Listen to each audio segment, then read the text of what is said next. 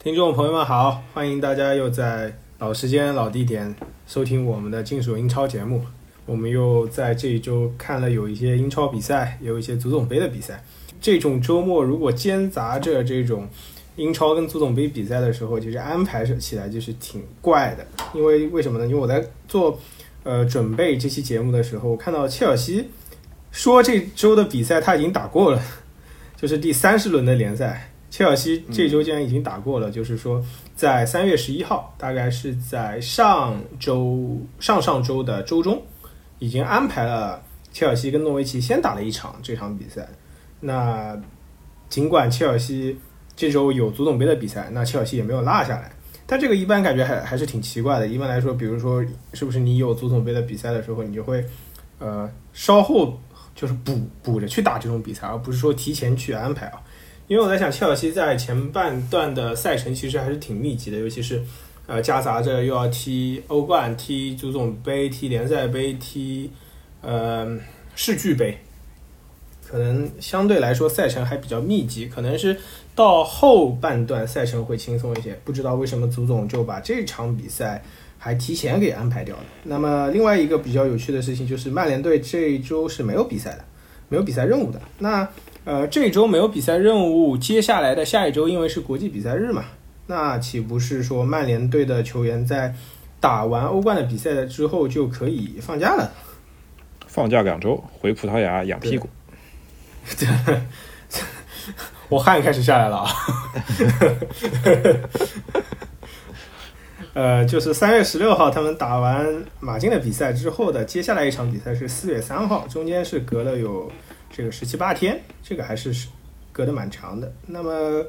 这轮的联赛其实可以聊的比赛也是有一些，那我们就从阿森纳队开始吧，因为阿森纳队在周中的时候还打了一场小双红会嘛，就是跟利物浦队这场比赛。那周末的时候又在黄金时间点打了一场跟维拉队的比赛。那翔哥给大家介绍一下周中的小双红会吧。好呀，那就给大家先讲讲这个周中阿森纳对阵利物浦的这场比赛。那比赛之前，其实上周我们也聊到，这场比赛可能是嗯阿森纳这赛季去挑战利物浦，或者说挑挑战前四这样一个争冠集团最好的机会。因为在这赛季里面，阿森纳面对前六的前四的争冠球队，基本无一胜绩。那没想到这场比赛后，最后还是延续了这个传统啊。但先撇开这个结结果不谈，那在比赛之前，阿森纳其实已经有一个联赛五连胜的状态，然后状态非常好。呃，伤兵除了范恩健洋之外，也这个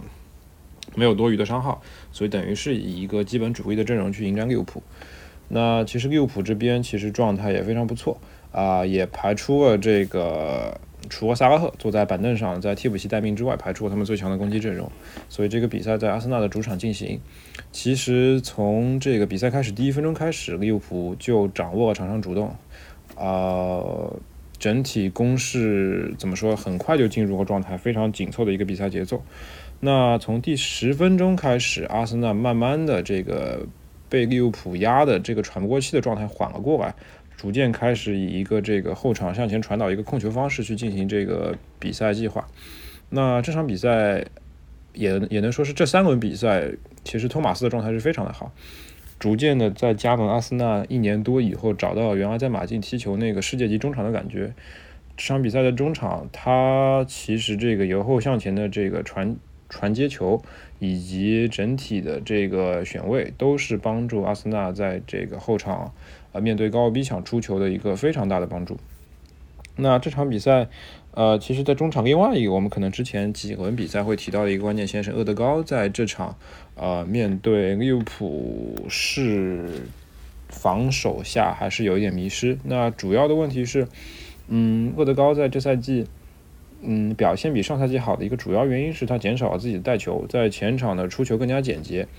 那在这场比赛中，可能看到在面对争冠级别、英超冠军级别球队的这样一个强强对抗的时候，他还是在这个动作效率或者说动作有效性上显得略微不足，很很多时候多带那么一两步球就一握战机给了这个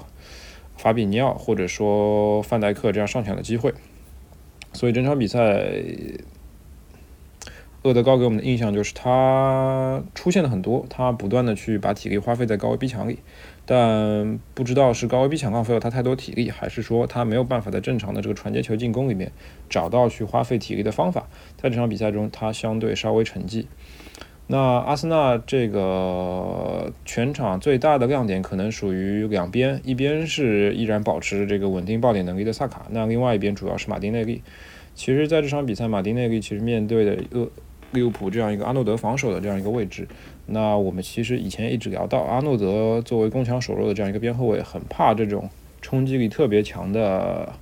呃，边锋去一对一冲他身后，或者说在他上前助攻的时候，直接一脚长传打穿打他的背后。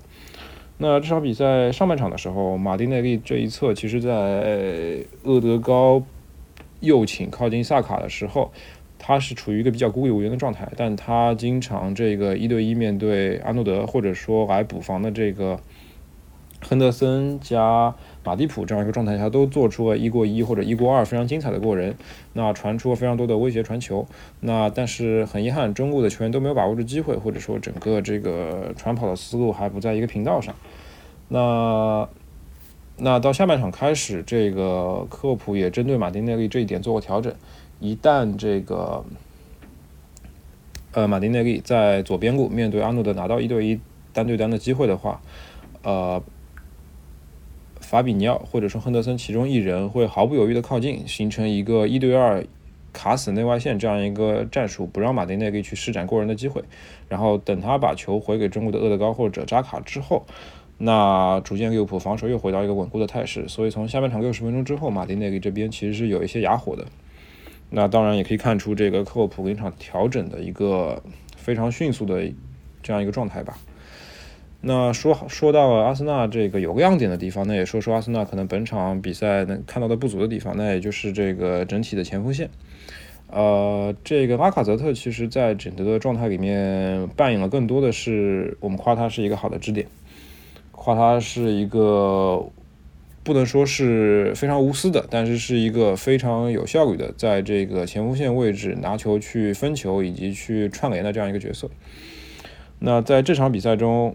他的这项任务其实完成的也非常的好，在这个由后向前反击的时候，和厄德高两个人站在这个两个边锋的呃身前去给他们分配这个边路的传球，但是更多的当这个边锋去面对一对一面对一对一的边后卫完成突破的时候，禁区内其实他很难去抢到这个点。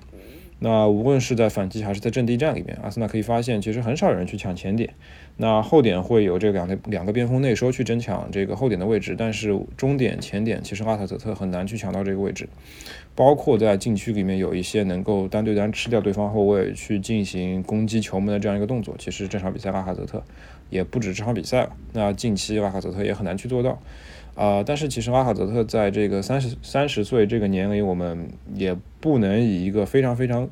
高的一个标准去要求他。他在这个完成支点和策应这方面已经做得非常不错了。呃，所以只是看他未来这件事要他他要续多大的合同。如果是一个二十万以上超超级球星的合同，那可能以他的能力来说会有一点。啊，不值。但是如果正常是一个十六到十八万左右一个这个英超正常球星的这样一个合同，我觉得还是非常倾向于，呃，给夏拉卡泽特。但是无论如何，对，无论如何，这个中锋的位置，如果阿森纳想要更进一步，在这场比赛中可以可以看到，这是一个明显可以去补强的位置。那从整体的情况来看的话，这场比赛。在上半场，其实阿森纳给人看到了一种可以跟英超英超顶级强队去扳一扳手腕的这样一个感觉。在十分钟适应利物浦的攻击之后，其实从第十分钟开始到四十四十分钟、四十五分钟当中这半个小时时间，啊，阿森纳基本掌握场上的控球权。然后我不能说完全压着利物浦打，但是完全掌握场上主动这一点是毋庸置疑的。其实利物浦的反击很难对阿森纳这个在上半场造成威胁。那阿森纳的边路突破很犀利，但是也受制于这个中路抢点能力和后插上能力的不足。其实真正对球门造成的威胁很少。但是总体上半场阿森纳踢得非常好，也控制住了局面。那其实丢球来源于下半场刚一开始，那若塔在这个边路。单对单也不能说边路吧，内部单对单面对本怀特，然后直接靠速度趟出射门角度之后，一脚小角度的左脚射门。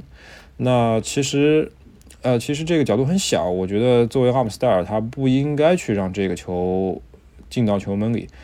可以看到，他其实可能有点忌惮这个若塔用左脚去传中的这样一个线路，所以站位稍微靠外了一点。然后整体下地速度也不是特别快，没有用这个身体或者膝盖去挡这个球，因为他的站位偏外，所以他只能靠下地用右手在这个门柱边去挡这个球，但是手上力量可能还有提到提高的空间。虽然碰到了球，但球还是滚进了球网。所以这个球其实对于本怀特来说，我不能要求他每一次边锋摊开角度射门的时候，他都能封堵上，但是他只留给了这个前锋可能一个二十度或者三十度的这样一个小角度。这个球完全可以说是门将的问题。那在这个球被进了之后，其实阿森纳的这个怎么说气势也会稍微减弱一点。但值得欣慰的是，他并没有像呃本赛季初面对曼城或者切尔西那样惨案，或者说在前几个赛季之前温格或者阿梅里时期踢强队的时候的一泻千里。那在零比一之后，还是贯彻了上半场的这样一个比赛计划，只不过利物浦对阿森纳其实有个针对性的调整，就像我刚刚说的，无论是马丁内利这一边还是中场，其实他科普针对上半场的比赛内容，其实下半场调整都非常的快，包括其实下半场这个萨拉赫替补出场，虽然本场这个萨拉赫最后其实没有造成太大的威胁，但是这个整体。呃，从牵制力到这个整体板凳厚度，其实也可以看出阿森纳跟争争冠球球队的明显区别吧。像阿森纳就只能把这个拉卡泽特换下，换下换上恩凯迪亚去加强进攻，换上佩佩去加强进攻，但是缺少这种真正能够上场改变改变场上形势的人。所以其实这场比赛，我觉得利物浦踢得非常的好。呃，我们可以说上半场是阿森纳掌握局面，但是你也可以说是因为利物浦。呃，这样一个球队有这样的底气去用上半场这样一个时间去试探这样一个争四的对手，然后下半场精准的去完成换人或者阵型的变换去打击对手。嗯，所以看阿森纳未来如何能把这个整体的比赛强度从三十分钟保持到四十五分钟，甚至保持到九十分钟，然后在这个前场把握机会上能够有这个更加合适的人选，或者说这个人选还能自带一定。单对单个人能力爆破解决问题的能力，那我觉得阿森纳才算真正迈入过这个争冠球队的行列。嗯哼，其实我自己觉得一个强队和一个准强队的区别是在于，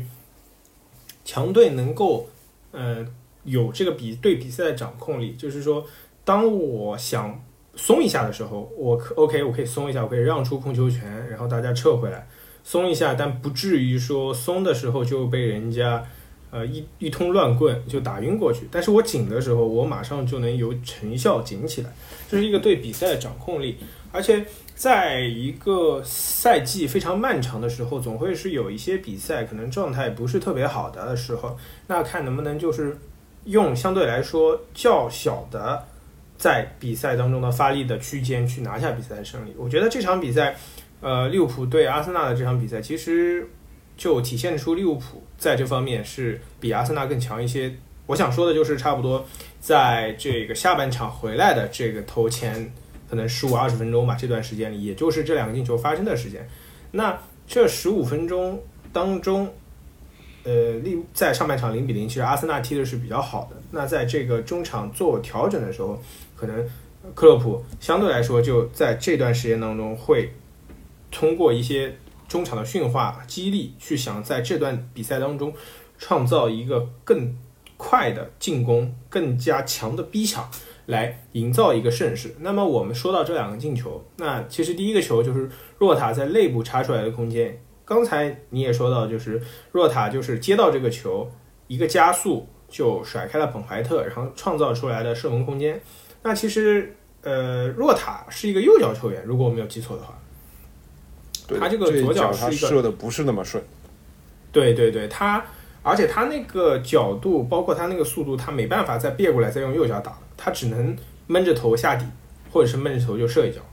那其实啊，白本被他甩开的空间也不是很大，不是特别大，就差不多就是左脚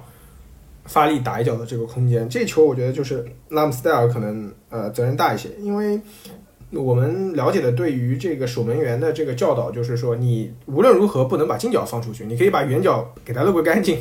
但你无论如何近角是必须封住。对，就呃被打进被打进近角不算输嘛，不不被守被被打进远角不算输，对，被打进远角不算输，只要你是封住近角就没问题。但这个球被被近角抽进一脚之后，就感觉可能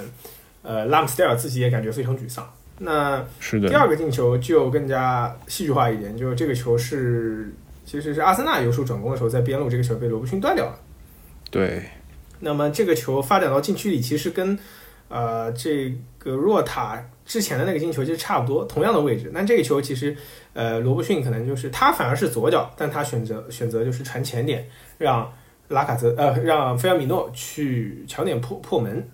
那这个球。呃，其实也是有一定运气的成分了，但可能这就是真正的成熟的强队能把握住的机会吧。我在想是这一点。那么这球在这两个进对，呃，你先说。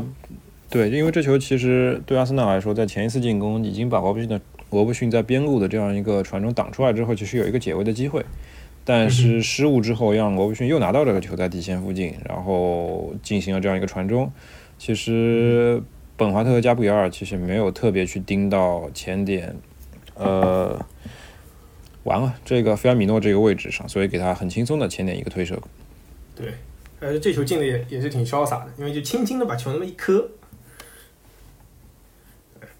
对，因为下半场这二十分钟刚开始的二十分钟确实是风云变幻啊，因为一开始的时候是有一个蒂亚戈的回传失误嘛，那这个球就是回传到拉卡特泽特脚底下。那拉卡泽特这个球是没有选择打门，他选择回传给厄德高。那厄德高我看到是多调整了一步。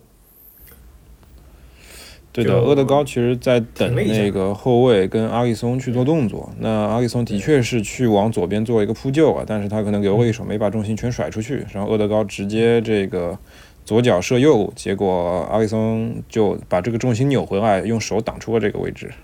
对对对，这个球其实是分水岭了。如果这个球，呃进了的话，那可能阿森纳队先进球就会是一个非常有利的局势。特别是上半场阿森纳队踢的还是挺不错的。对对，所以在这个球之前，又有一个马内的进球被吹越位，所以这这一段时间其实是双方角力的一个梅花建筑式的时间段，就可能呃谁。发挥的再好一点，就能先把对方击倒，然后获得一个比赛的这个势优势，乃至乃至于胜势。对，其实就就甚至是在这段时间，你都可以都都没有办法去去看到真正阿森纳在这个前锋在这件事情上去创造的威胁。所以还是还是说到这个话题，最有力的威胁是前场逼抢导致利物浦后卫出现利物浦中场出现的失误，然后厄德高的一脚射门，结果还没有进。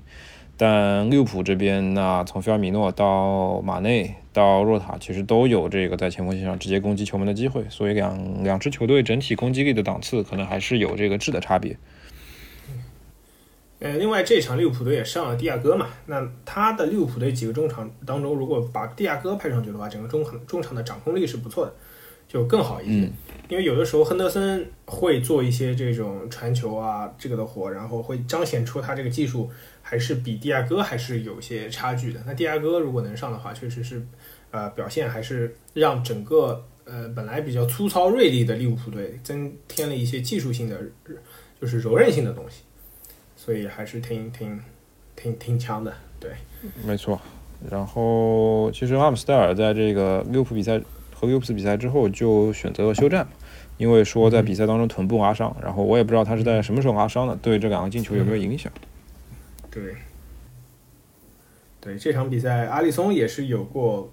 关键扑救，跟拉姆斯戴尔可能，呃，门将的这两这个发挥上的差异，可能有一些就体现到这个比比赛最后影响到这个比赛上。嗯，对。那我们再说说这个利物浦队啊，那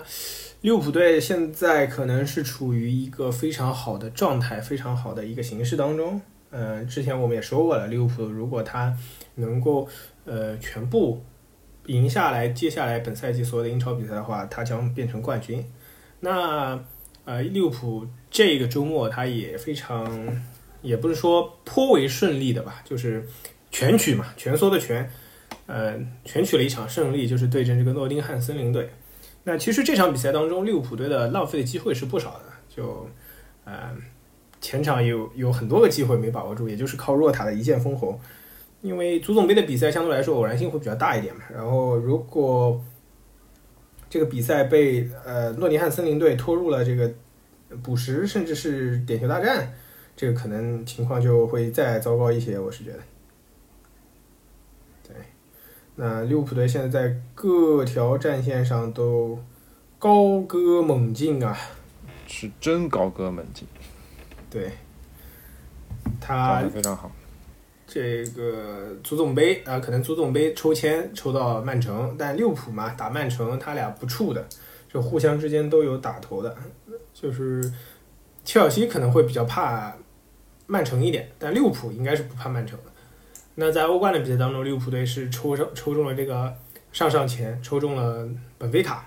本菲卡我应该觉得是这个八强当中相对来说应该是最弱的一好打的，比本菲。本菲本菲卡跟比利亚利亚，我觉得可能还是本菲卡要再弱一些。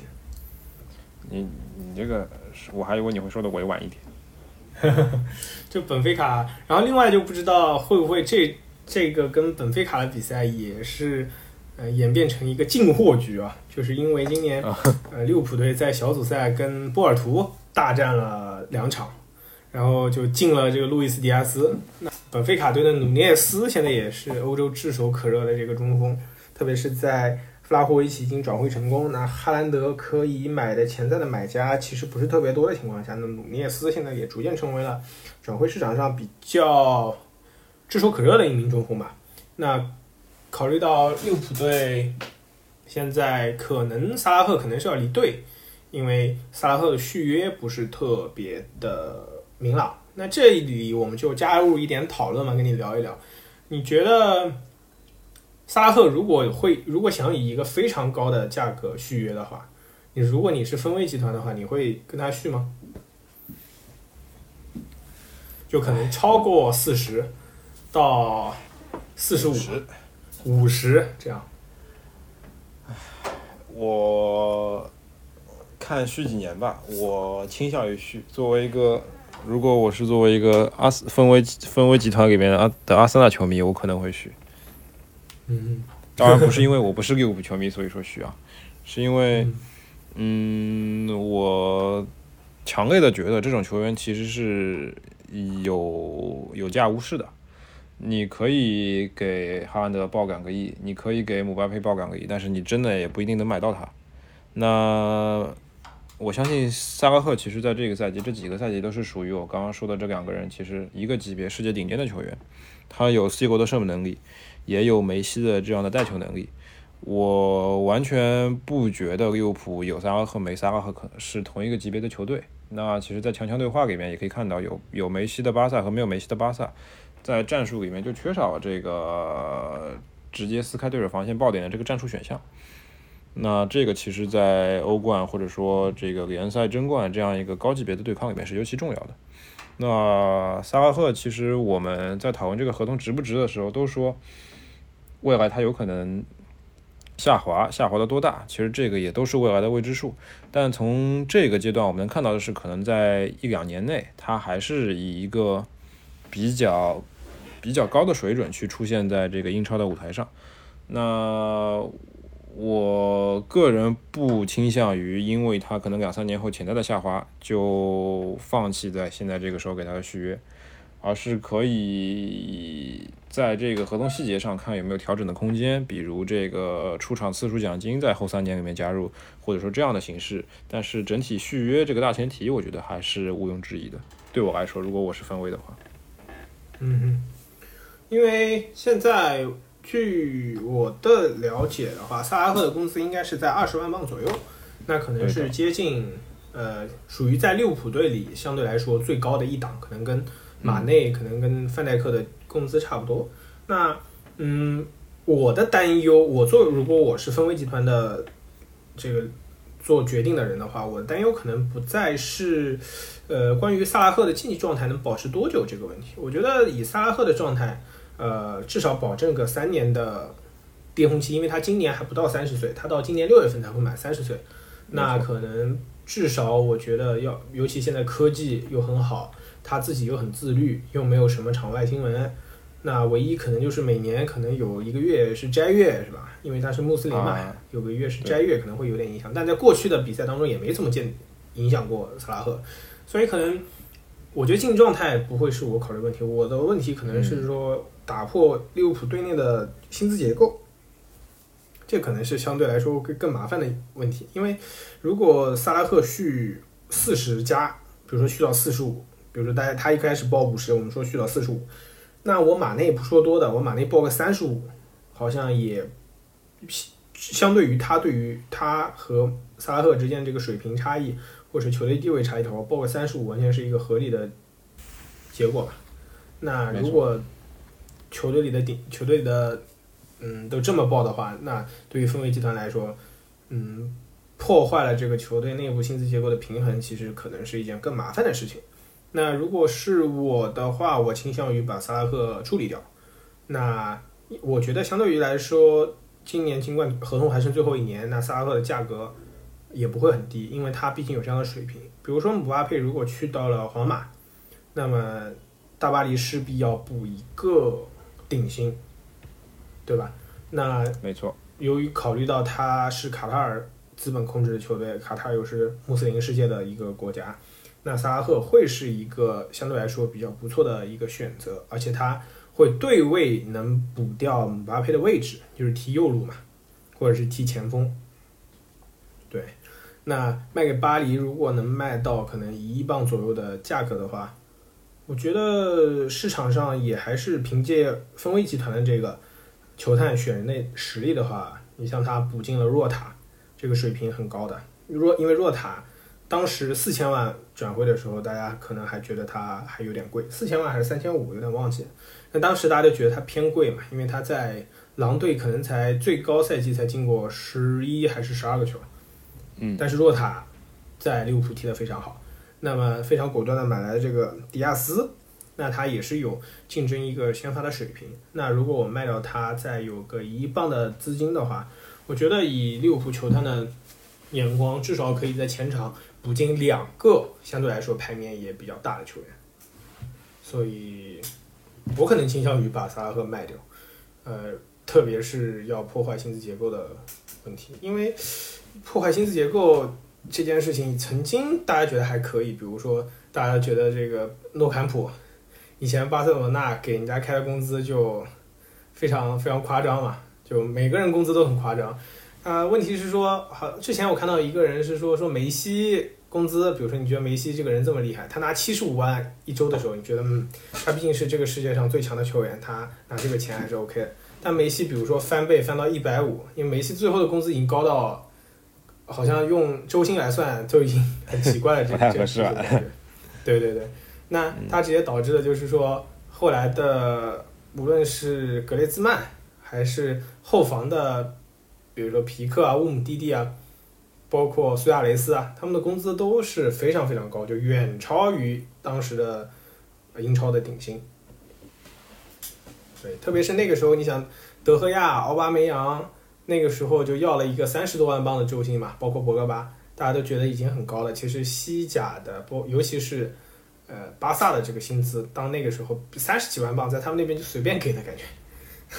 对西超的薪资，因为是股份股份会员制的这样一个球队，可能真的是夸张一点。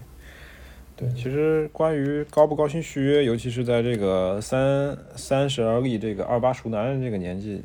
那个时候温格还在的时候，其实是有这个三十三十岁以上一年一签这个政政策。那这个我觉得是可能他想要体现的，这个根据竞技状态或者说整体这个薪资综合情况考虑所做的决定。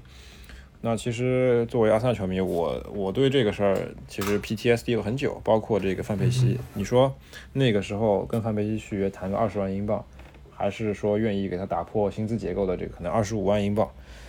其实最后阿森纳其实没有打破薪资结构去给他这份这个 offer。那当然，作为作为外人士，作为球迷，我们真实具体情况也不知道。但结果就是范佩西去了曼联。那所以从从这个角度来看，在那段时间，我们我对是否要高薪续约当家球星这件事情，其实是是是很很很有很有感触的。我觉得这个不续的话，其实真的是，呃，很有风险。你不说，就算就算球探再厉害，能不能找到正常合适的这个替代品，真的是很难的这样一个事情。那后来奥巴梅扬又有个这样一个故事，那真的到奥巴奥巴梅扬三十岁的时候要续约，究竟续不续？前一个赛季跟萨拉赫一起拿了英超金靴，然后也是这个球队进攻线上最重要的武器。那结果最后是续了，续完之后状态一落千丈，那这个也就是你说到的负面作用。嗯，然后到现在卖不出价格，租到巴呃卖给巴萨，所以这个事情其实真的也不是那么好说。我。我我们愿意打破薪资结构，给一名球星这么多钱呢，一定会让整体球队的工资开销都上涨很多，因为一定会有样学样。但是这样是不是呃维持一个王朝原班人马，把王朝尽可能延续的一个做法？还是说我不断的去挖钱，那能能不能够挖到新的钱，也是另外一个做法。嗯哼，确实是这样，因为。另外一个问题是说，可能奥巴梅扬这个人，他相对来说有一点在合同年就好好踢，不是合同年就磨洋工的这种感觉啊。小博格巴，对对对对对，这个人就有点这个问题，但可能萨拉赫没有。不过也正如你所说的，这确实是一个平衡的过程，就是你不可能做出一个完全没有风险的决定。那有的时候可能就是要浪费一些，可能就会是会承担着要。浪费一些钱的风险来做出一些决定，比如说去年切尔西决定一个亿买回卢卡库的时候，他也会觉得这可能是有风险的，因为卢卡库在那两之前的两个赛季在意甲可以说是打就是打出了世界级的水平嘛，就是二十多个球跟 C 罗争这个意甲金靴嘛。那最后卢卡库现在状态就是这样，那也是切尔西要承担的一些风险，所以我觉得这个就看决策层。决策的人了，我觉得你“风险”这个词其实说说的说的特别好。可能作为阿森纳以前，他没有资本去承担这个风险，也没有雄心去承担这个风险。那我觉得敢于去承担这样，无论是高薪续约还是高价买人的这个风险，至少能表现出这个球队想继续往上这个处于第一集团或者说保持争冠趋势的这样一个雄心跟决心吧。就。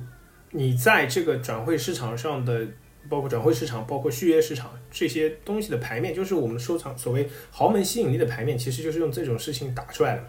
就是如果你持续的，就是说不愿意投风险，三十岁以上一年一续，类似于这种，就到最后可能就呃不会不太有球员愿意倾向来你这里嘛，因为球员他们自己也有一个市场要做评估的嘛。没错。对对对，行。那关于这个，我们就先说到这儿。那接下来我稍微聊几句切尔西，好嘞。那切尔西的这个周末足总杯呢是打米德尔斯堡队。那这场比赛其实，在比赛开始之前一段时间的时候，大家其实都会稍微有一些呃不安的情绪在，因为在这场比赛之前，切尔西就是关于这个客场能不能进球迷这件事情呢，跟英国政府是搞得不是特别愉快。呃，原因是在于好像一开始说不给进球迷，切尔西的球迷不给进，不给，然后切尔西直接说那就要求这场比赛公平起见空场比赛，那米德尔斯堡的老板就炸了。那这件事情也找遭到了这个米德尔斯堡这边，尤其是还有英格兰一些球迷的批评嘛，就是说英格兰政府说我们对于切尔西做出这样的决定表示震惊，他们是他们是不了解我们在处理。阿布这件事情上，允许他们这个球队正常运行的事情上，费了多少的心力嘛？就很搞笑。然然后一副就是切尔西好像不是不值得同情，感觉这个人这个队没有逼数的这种感觉啊。所以赛前，呃，那个米德尔斯堡的老板又说要把这场比赛的门票收入全部捐给乌克兰嘛。呃，英国政府那个发言人说，在这场比赛又支持米德尔斯堡，搞得就切尔西像全民公敌一样。但是呢，足球场上就比赛还是要靠脚踢的，对实力说话。对对对，大家可以看得出来，这个米德尔斯堡队他也是一个非常严谨战有战术体系的球队，因为他的主教练是怀尔德嘛。怀尔德之前是啊谢菲尔德联队的主教练，而且他在谢菲尔联队有一个非常。好的故事，就是他带领球队连跳两级，从英甲跳上了英超，而且他的战术体系是非常独特的，就是他们有三个中后卫，然后轮流的左中卫和右中卫是要走内部插上去的，就很搞笑，就是他们的人家都是边后卫插，他边中卫插，边中卫插内部。呃，就还挺有意思的。就当年谢菲尔德联第一个赛季作为大的黑马上了英超，拿到第九名，其实是挺不错的战绩。但第二个赛季就降级了。降级的原因，我觉得有可能有两个。第一个是亨德森没办法，呃，继续被在这个队里了，因为被曼联招回去了嘛。然后他们就 他们就买了拉姆斯戴尔，培养出了下一个门将。我就感觉那个时候拉姆斯戴尔好菜哦，因为拉姆斯戴尔从那个伯恩茅斯从伯恩茅斯买来的价格也不低的，也也很贵的，也很贵的，也很贵的。对于一个中保级队来说很贵的。然后我觉得这个门将好菜，完全没有迪恩亨德森的那种风采。那没想到现在他还比迪恩亨德森先成为可能要竞争这个英格兰主力门将的人。对，所以说世事无常啊，对不对？金云岂是池中物。对对，一遇风云变化龙，哎，然后他又从那个利物浦队买了一个什么小将，贵的嘞，叫什么？我忘记啊，伍叫什么来着？伍德，哎，叫什么？伍德叫什么来？我忘记了，反正是很贵的，被说被利物浦坑了一刀，然后整个球队那年就。早早的锁定了一个降级名额，然后海尔德也被开掉了。那到米米堡的时候，我们还是能看见这个米堡的这个三后卫的体系，却踢得非常好，而且他的那个右边翼位还是比较琼斯，也是非常有威胁。那这场比赛当中呢，切尔西反正切尔西的整个球队呢，不得不说，图赫尔真是这个一等一的拧神哥啊，他这个拧神的这个这个能力非常强，尤其是在切尔西遭受。制裁之后，其实球队是有陷入一种惴惴不安的心境当中，因为前途不确定嘛，大家不知道新来的老板怎么样。但图赫尔这个拧神的效果发挥的是非常好，他能把球队凝聚在一起，特别是在切尔西最近这两三个月，明显感觉这个状态是比圣诞赛程的时候要好好上不少。那最近可能也就是输了一场比赛给利物浦吧，但点球大战点到第十一轮输了，应该也也无所谓吧，就。足彩里还算平呢，对吧？对，最近 下次你可以分享分享这方面经验啊。然后 没有没有，亏钱亏到血渣。对，然后觉得切尔西现在非常好的地方就是在于，嗯，整个球队都处于一种非常有心气、憋着一股劲要证明自己的这个状态。那现在更大的问题是说，这样的状态能持续多久？因为这样不安定的状态一直持续着，始始终对切尔西球员的状态会是一个考验嘛？那大家不可能一鼓作气憋那么久，就好像是零六年的电话门事件的意大利队一样，因为那个时候大家知道意大利队就他知道什么时候能踢完嘛，踢完这个世界杯或者怎么样。那这个时间可能是因为你想让大家一鼓作气憋三个月，憋到赛季结束，其实也是蛮难的，所以还是希望这件事情早点。尘埃落定嘛，现在好像是说切尔西，大家切尔西球迷比较喜欢的一个买家叫 Candy，什么 Candy 先生，然后 Candy 先生呢，有这个背后的财团呢就很多元，听说还有韩国的养老金，就是韩国什么八千亿社保养老金，什么资资源在这里，我觉得就很牛逼啊！人家说是不是 不是要买孙哥？我说买孙哥估计。买不来，因为孙哥毕竟是热刺这个队魂，而且呃队魂级的人物，而且也一下续到了可能二零二五了吧？那时候孙哥都要来十十十年十个赛季的，估计在热刺待着。是的，然然后但是人家说那还可以让 Black Pink 到场上跳舞，开场跳个舞，就很搞笑对。那我们都是切尔西球迷。对，因为切尔西这个队呢，他现在在这个赛场上肯定，在这个资本市场上肯定是一个优质的投资的标的，因为球队刚拿了冠军嘛，相对来说比较稳定，唯一可能就是球场。呃，规模小一些，在比赛日的收入会少一些，但整体来说，整体来说还是一个非常好的标的，尤其是它内部的这个三驾马车切赫、诺杰跟图赫尔这个三驾马车治理结构非常稳定，所以我觉得是不错的。就是想投他的人肯定很多，那希望就是找一个啊相对来说更有野心、更有抱抱负的老板来投一投。那早点把这个事情敲定下来之后，那切尔西接下来的赛程其实也没有说那么好打吧，因为欧冠大家肯定还想再进一步，因为抽到皇马相对来说去年战胜过的对手，然后本泽马不是受伤了嘛？如果本泽马第一个回合不能复出的话，其实相对来说对切尔西这个优势还是比较大一些的。我觉得如果本泽马不复出的话，我觉得切尔西可能会稍占上风，但本泽马复出，我估计两队五五开，因为皇马这个队怎么说呢？最近。几个赛季可能还是没有前几个赛季的那个统治力啊！现在感觉，嗯，最强的队真的是在英超，就就感觉下来啊，就曼城、利物浦、切尔西三个队各有各的厉害的地方。那相对来说，呃，曼城综合实力是比较强，但曼城这个球风呢，遇到杯赛容易被一些呃球风比较直接、比较强硬的对克。那利物浦队各方面比较均衡，那切尔西可能就是相对来说。杯赛会经验多一些，然后防守比较好一些，球风比较适合打杯赛，所以这三个队，那利物浦队的签是比较好，抽到本菲卡，曼城抽到马竞。虽然说马竞的整体综合实力我可能要排在整个抽签的第六位，就是仅仅强于本菲卡，仅强于比利亚雷亚尔，就感觉硬实力啊。但是他可能是一个大家都不太想抽到的对手。那曼城跟马竞，我觉得还是有的一打。那这个如果强硬粗鲁的球风在杯赛上可能偶然就是在这一场不太被裁判严厉的吹罚的话，那可能曼城就会踢得不是很适应，对吧？对对对，反正切尔西这个后半赛季希望稳定的走下去，因为这帮球员确实是还不错，因为年纪也特别好，不想切尔西因为收购事件变成超市，就是队内的青年才俊。轮流的被挖走，你像下赛季这个加拉格尔也要回来，中场就会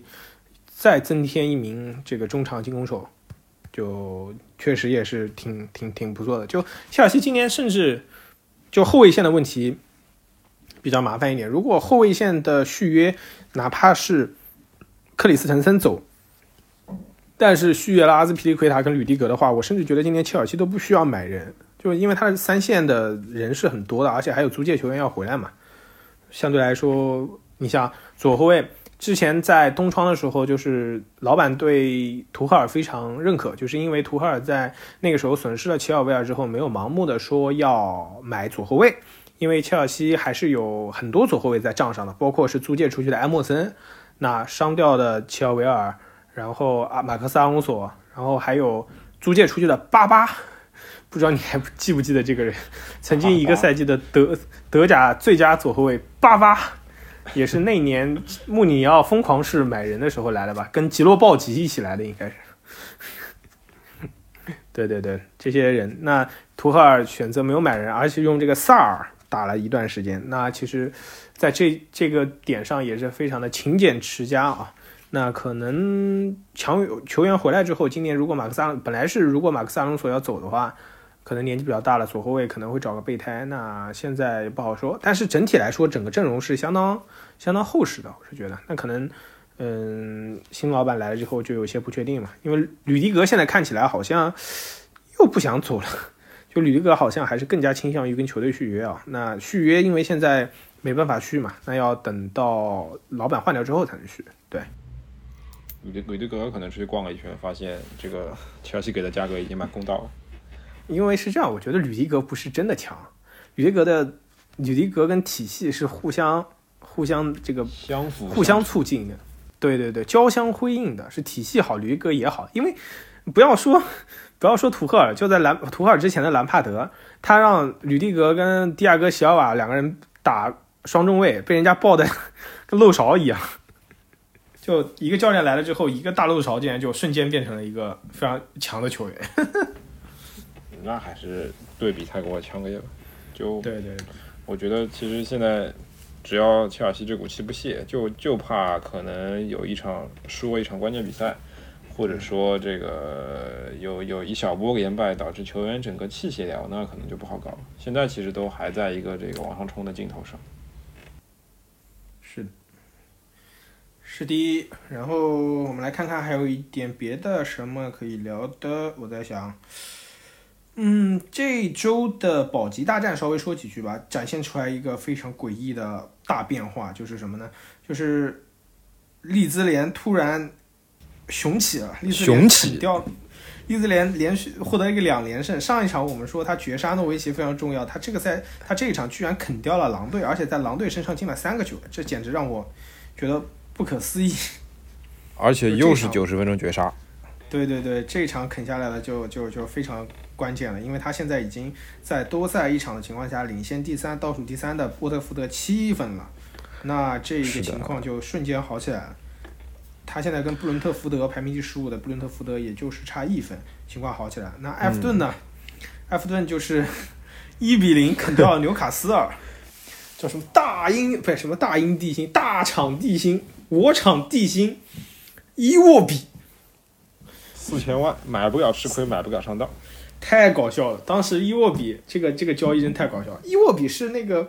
呃那个阿森纳那个民宿叫什么奥科查的的外甥侄子还是侄子哦侄子，所以就当时记得刚出来的时候踢球很骚，发型嗯发型也很骚。然后过了两个赛季还是三个赛季，就在埃弗顿有一年老板要雄起的时候，他要买边锋，当时好像是说买扎哈买不到，一定要买个边锋，就买了伊沃比。哎呦，买买买买到埃弗顿确实真的坑，坑哭了，坑哭了。怎么就还可以？也算是也算是怎么就还可以？卖人卖的最好的一笔交易了，我只能说。在埃弗顿，呃，一九到二零赛季二十五场一个进球，二零到二一赛季三十场一个进球，呃，本赛季十七场两个进球，总共就进了三个球呗，就是。啊，你你没见过这个中场核心频繁进球的呀，是吧？一沃比真是把埃弗顿老铁坑到坑到头掉，太搞笑了。哎呀，这个真的是。呃那嗯，但可能这个三分就是埃弗顿今年改变改变命运的这个关键三分啊，因为他们这些球队拿个三分不容易的。嗯现在埃弗顿也变成了这样的球队了。对对，埃弗顿因为有个 buff 嘛，说英超时代还是顶级联赛时代从来没有降过级嘛，那没错，这个就很就很搞了，就不知道今年今年看起来好像还行，但是听说埃弗顿的后面的赛程有点不好打，所以但可能对保级队来说，每个人的赛程都不好打吧。那每个队都比你强，那肯定都不好打。对对，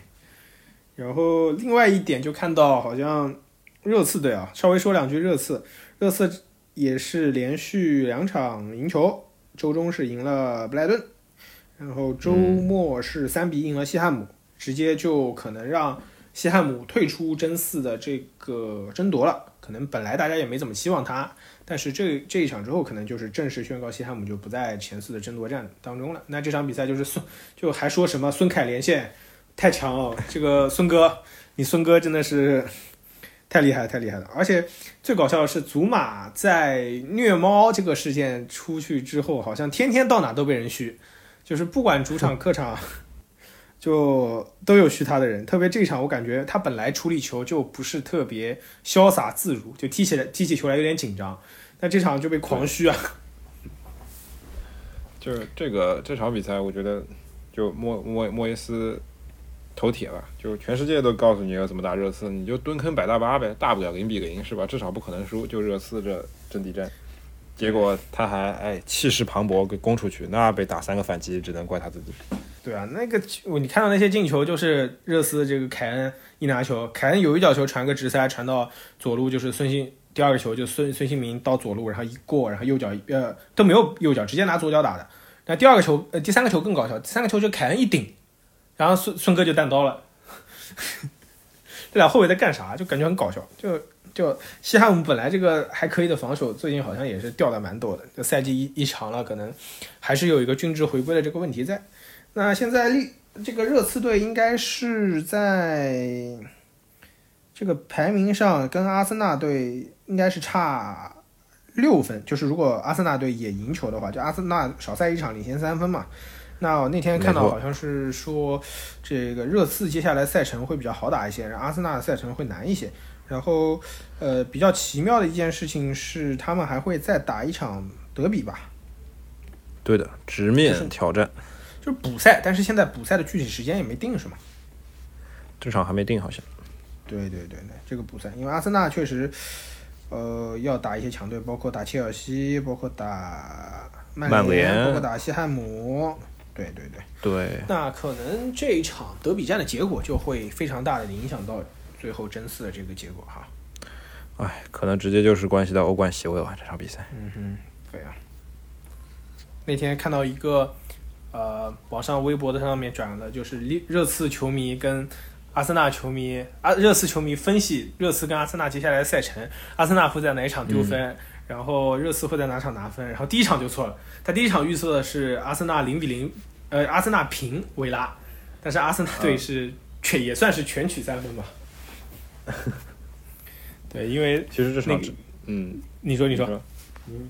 呃，我其实说这场真的真的还蛮难踢的。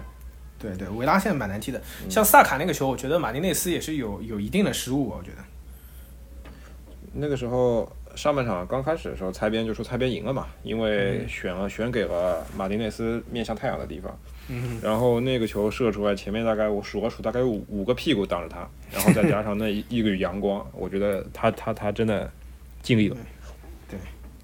呃，这场比赛我也看了，但是我感觉是没什么好讲的，原因就在于大家其实进攻踢的都比较比较比较混乱，而且场上动作确实也是比较大，就乱飞，我感觉。对，乱飞，这乱飞。像明斯有一球铲萨卡那个球，就当场就给萨卡铲不会了。直接铲出血了，然后反正继续踢，还好就没有什么这个结构上的事情。嗯就对，因为维拉这个赛季在迪恩史密斯带的时候，最低是降到第十六名，就是，快要接近降级区了。因为以维拉这个投入，相对来说，嗯，这个排名是无法接受的。但是，呃，杰拉德来了之后，整个球队还是有个向上的趋势，而且嗯他们是真有钱啊！他们要六千万报价凯尔文·菲利普斯，是真有钱。哎呀这个感谢曼城老铁送的火箭，好吧？一的格里亚利什，对，啊，对格里亚利什这个在曼城挺挺让人失望的，说实话，挺让人失望的。没事儿，第第一个赛季，第一个赛季，你看托马斯莱斯纳其实适应也花了很久。对但问题是说，嗯曼城甚至就格里亚利什踢得很失望，就不让他上就好了。这就球队就当没花这一个亿，就感觉就就这个感觉就很负。切尔西现在正在向他发展，就是让卢卡库去当 Plan B，去当替补骑兵，就感觉也很富。一个替补，这个感觉，这个我我在最后就我们节目也收尾了嘛，最后说个笑话。这笑话是这么说的，我刚我刚刚想想到一件事情，就是说这个球队到底是有多强，能让卢卡库在这个球队打 Plan B。然后呢，这个笑话是让我想起了以前的有一个苏联笑话，是这样的，就是说，那，苏联的当时的总书记勃列日涅夫特别喜欢开车，他有一天晚上跟那个司机一起出去开车，然后开到一半就让司机下来开，呃，下来让他自己开。然后呢，这个时候同事晚上有个交警出去带他的小弟，带他的小交警一起出去抓这个超速。然后呢就说，呃，今天晚上不管看到谁，你都要把他拦下来，不管他官有多大。然后他那天晚上呢，就看到一个超速的车没拦，说不是告诉你多牛逼的人你都要拦吗？他说我真的不知道他有多牛逼，但我知道勃列日列夫是他的司机。勃列日列夫给他开车，你说这个人得有多牛逼？经典苏联笑话，苏联笑话永不落幕。哎呦，嗯，呃，这个就是这个队有多牛逼？这个队就是一亿的人打替补，一亿的人就饮水机给大家接水。对，然后对，就这样吧。那这期节目就到这里了。我们要看看下一周好像是不是没有比赛？下一周国际比赛日，国际比赛日在下一轮要到四月二号了，四月二号就是要到下下周了。那我们这个周末就大家就休息休息，好好好像也是放清明假期吧，希望大家能够出去走一走的就出去走一走。我们这个哎，控要出制疫情去吗？控制疫情的地方就在家好好待着。是，对，上海的上海的听众朋友们还是在家待着吧。对对对，情况严峻。嗯就这样吧，那我们看看到时候有没有什么节目可以给大家跟一跟的，说点什么别的话题。哎，好呀，行行行，好的好的好的，那这期节目就这样了，跟大家拜拜拜拜好，好说拜拜，听众朋友们，拜拜。拜拜。